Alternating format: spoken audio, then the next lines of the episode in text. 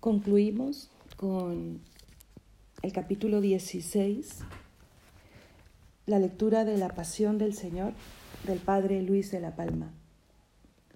Y deseamos para todos aquellos que nos han acompañado en la lectura de este libro, que se haya logrado el encuentro más profundo con el Señor, sobre todo en los pasos de su pasión y muerte.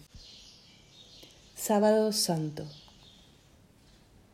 Los sacerdotes principales y los fariseos siguieron en su obstinada dureza para no creer y permanecieron ciegos.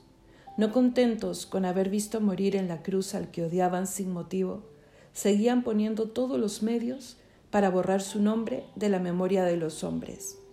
Sin embargo, aún muerto, le temían los discípulos seguían escondidos por miedo a los sacerdotes, escribas y fariseos.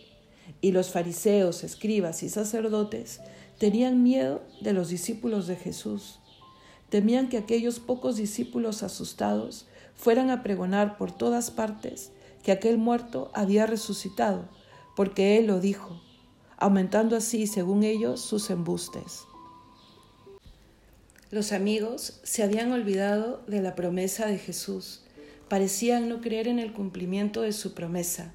Al tercer día resucitaré.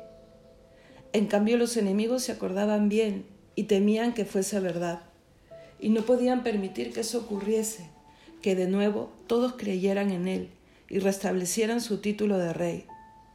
Ellos lo habían dicho, no queremos que éste reine sobre nosotros. Al otro día, al día siguiente a la preparación, los sumos sacerdotes y los fariseos se reunieron ante Pilato. No les importó para eso que fuera sábado y el día más solemne de la Pascua. Solamente les preocupaba su odio contra Jesús, que no permitía dilación.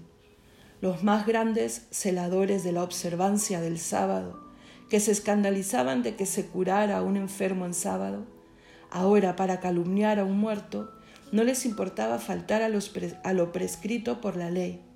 A eso no le llamaban quebrantar el sábado. Su odio sí que podía quebrantar el sábado. La misericordia de Jesús con los pobres y enfermos, no. Dice el Evangelio que se presentaron ante Pilato. Esta voz, esta vez no se preocuparon de quedar impuros. No le hicieron bajar al patio del pretorio sino que entraron dentro e hipócritamente le llamaron Señor. Al que odiaban por ser representante de la dominación romana, le llamaron Señor. Así pretendían adularle para conseguir su petición. Probablemente le dijeron, Señor, recordamos que este impostor dijo cuando aún vivía, al tercer día resucitaré.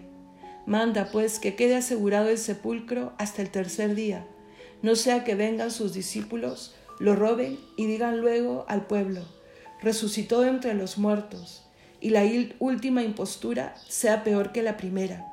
Del Evangelio de Mateo capítulo 27.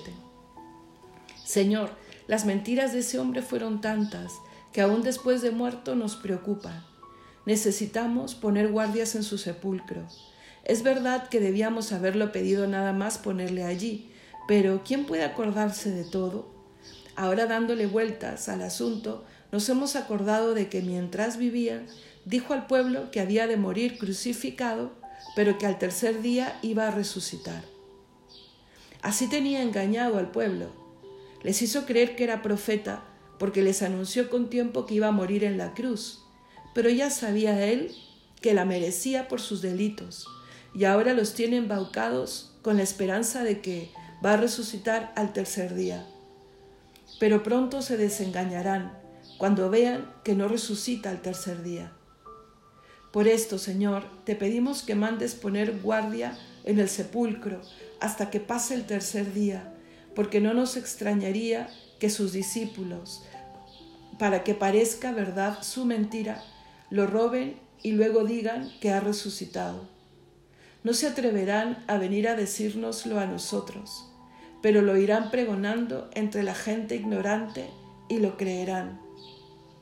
Es cierto que nosotros no lo creemos ni nos preocupa las habladurías del pueblo, pero no nos deja de preocupar que se extiendan esas mentiras. Debemos velar por la fe y la pureza de nuestro pueblo. Fíjate, Señor, que eran tantos los que le seguían mientras vivía, que llegamos a temer la ruina moral de nuestro país.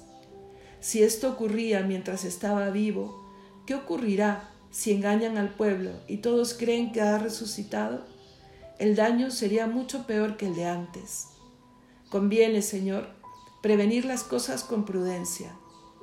Te rogamos que pongas guardia en el sepulcro, porque aún estamos a tiempo de evitar este grave inconveniente. Pilato escuchó a los sacerdotes y fariseos y se dio cuenta de que todavía le odiaban. Se sorprendió de que no les bastara con ver muerto a su enemigo, pero no quiso enemistarse con gente tan ladina y odiosa, y les concedió lo que querían. Pero él también lo hizo de una manera muy sagaz y prudente. Pilato no les negó los soldados que le pedían para que no pudieran decir, si no lo hacía, que los romanos tenían la culpa de lo que sucediese, pero tampoco dio la orden a los soldados. Así no podía decir que los había puesto de acuerdo con los discípulos de Jesús para que les impidieran robar al cuerpo. A tanto tuvo que llegar la sutileza de Pilato para no quedar enredado en la maraña de aquellos envidiosos hipócritas. Les dijo, Tenéis guardia, id y aseguradlo como sabéis del Evangelio de San Mateo capítulo 27. Ya tenéis guardia, bastante la habéis usado para vuestros fines, hasta mis soldados os, os obedecen. Mandadles, vosotros sabéis hacerlo mejor que yo. Parece que Pilato quería burlarse veladamente de su crueldad con su ironía, y demostraba también que estaba harto de ellos y de todo aquel asunto en que le habían envuelto. Ellos fueron y aseguraron el sepulcro, sellando la piedra y poniendo la guardia. Mateo 27, 66. Ellos mismos fueron como soldados, quisieron asegurarse por sí mismos. El sepulcro no tenía más que una entrada, solamente por allí podían robar el cuerpo, y sobre la entrada estaba puesta ya una gran piedra. Sin duda, rodaron la piedra, que era redonda, como una piedra de molino antiguo era fácil de hacer correr porque estaba apoyada sobre un declive y José tapó la entrada fácilmente, pero quizá era más difícil destaparla porque había que correr la piedra en sentido contrario al declive, subiéndola por él. Pero lo hicieron para asegurarse de que el cuerpo del muerto seguía allí. Luego volvieron a cerrar y sellaron la piedra. Quizá lo hicieran con cuerdas, y poniendo en las ranuras cera con el sello del Sanedrín. Y dejaron los muchos soldados que trajeron bien distribuidos, unos junto a la puerta del sepulcro y otros alrededor, para ver al que se acercaba y prohibírselo. No era necesaria tanta cosa por miedo a los discípulos, que ni se les había ocurrido juntarse para robar el cuerpo. Tenían miedo de ser vistos en público Tuvo el Señor que buscarlos y mandarlos llamar cuando resucitó. Pero era necesario esta seguridad que, que pusieron los mismos judíos para que supiéramos bien a ciencia cierta que había resucitado, para que sus mismos enemigos no tuvieran motivo alguno para no creer. Ellos mismos habían buscado sus propios testigos. Los soldados, si no les creyeron luego, fue solo culpa suya. Fueron los hombres que ellos mismos eligieron quienes les dijeron aquella mañana que Jesús había resucitado, no fueron los discípulos. Desdichados y miserables judíos, dice San Atanasio, el que rompió las cadenas de la muerte, ¿no iba a poder romper los sellos de la sepultura? Daos prisa en guardar el sepulcro, sellad la piedra, poned soldados, de esta manera engrandecéis más la maravilla de la resurrección. Pusisteis centinelas que fueron testigos y pregoneros de la resurrección del Señor. La Virgen María espera la resurrección de su Hijo. El día anterior, la Virgen se había ido del huerto, donde enterraron a su Hijo, haciéndose a sí misma mucha fuerza para arrancarse de allí.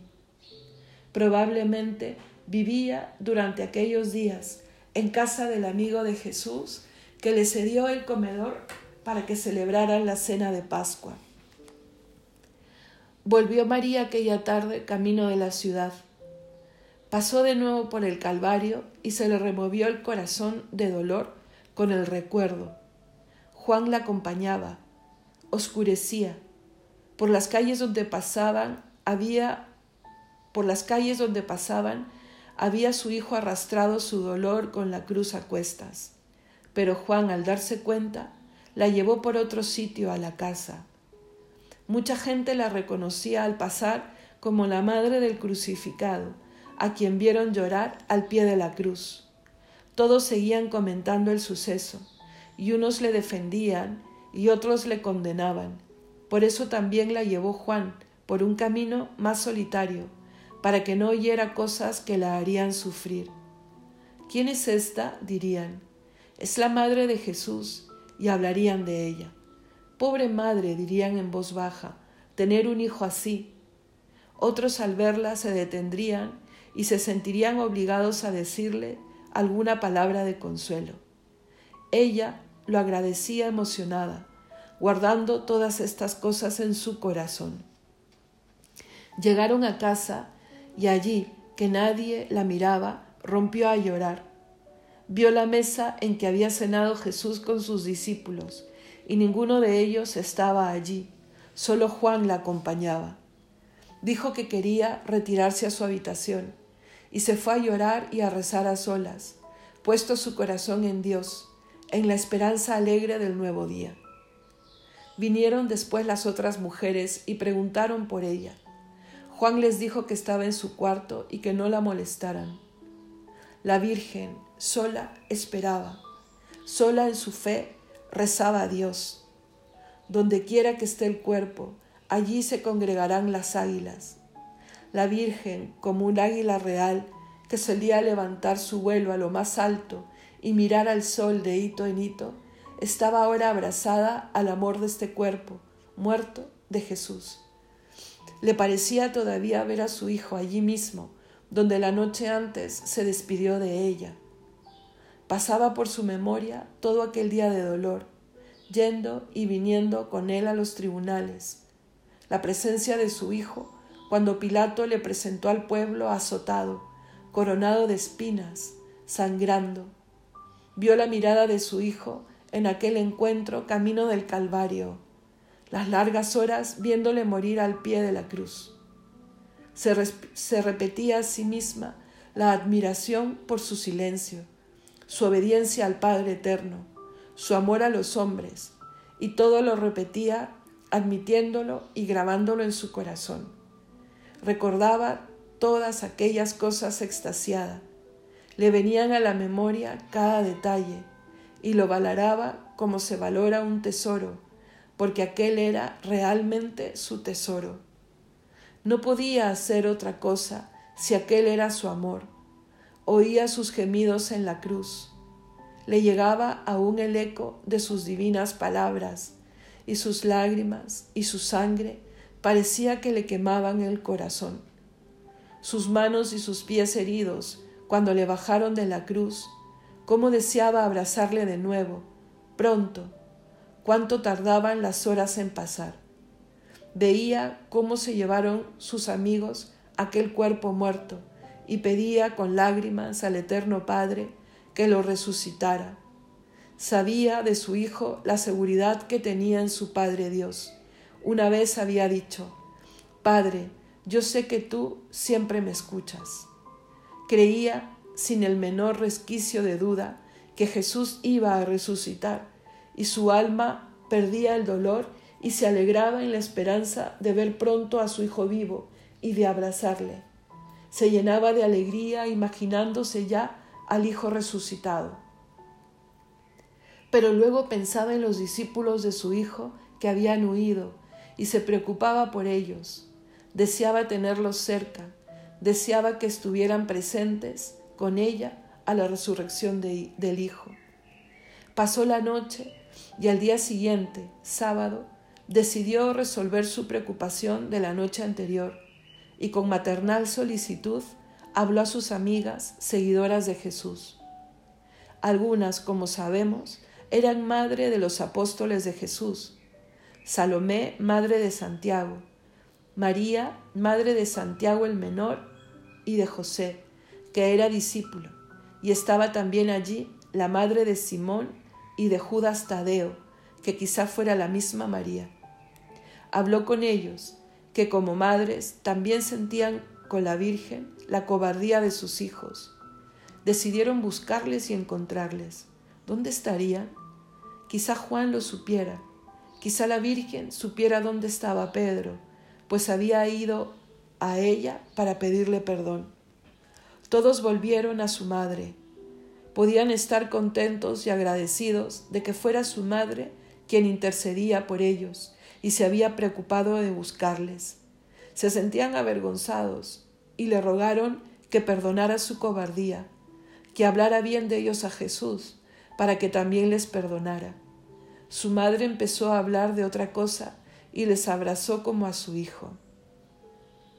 Ni los apóstoles ni los discípulos terminaban de creer en la resurrección de Jesús, pero la Virgen, que les vio tan débiles y asustados, intentó animarles y hacerles creer.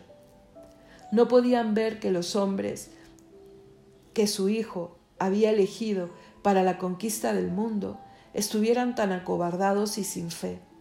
Sabía la Virgen María que su Hijo los amaba. Le habían contado que la noche del jueves mandó a los que venían a prenderle que les dejaran ir sin molestarles, y, además, había sido nombrada madre de ellos. Ya les quería hacía tiempo, algunos incluso eran parientes suyos. ¿Cómo no les iba a querer y tanto? Mientras el Señor no resucitara, ella era la encargada de esta familia.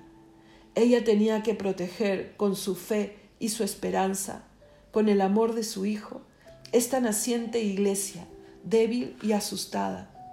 Nació así la iglesia, al abrigo de nuestra Madre. Pasaron todos el sábado junto a la Virgen María, descansaron según la ley. Todos querrían saber cómo habían ocurrido las cosas desde que ellos le abandonaron huyendo, y ella se lo contaría, les diría cómo su hijo había sido afrentado y azotado por ellos, cómo había muerto por su amor, y para animarles a creer, les diría que toda la gente se marchó del Calvario arrepentida, golpeándose el pecho, cómo el centurión romano lo llamó Hijo de Dios en voz alta. Les recordó que mañana iba a resucitar. Pero ellos no, no acababan de creer, aunque no dijeran nada para no herirla. La Virgen María se había como olvidado de su pena para acudir a la necesidad de los apóstoles. Quería que no fueran débiles, que no tuvieran ya miedo, y les insistía, mi hijo lo ha dicho, al tercer día resucitaré. Aún, con todo, ellos no acababan de creer. Ella era la única luz encendida sobre la tierra, nuestra esperanza, en quien había nacido la sabiduría. María, sin temor, amable, del buen consejo, prudente, nuestra madre. Ella era la Virgen fuerte y fiel, nuestra alegría, el refugio de los pecadores que no acababan de creer. La estrella de la mañana, radiante de alegría, vio cómo aquellas mujeres iban camino del sepulcro, aún muy de madrugada, cuando todavía estaba oscuro. Del Evangelio de San Juan, capítulo 20, versículo 1. Fin del libro de la Pasión del Señor de Luis de la Palma.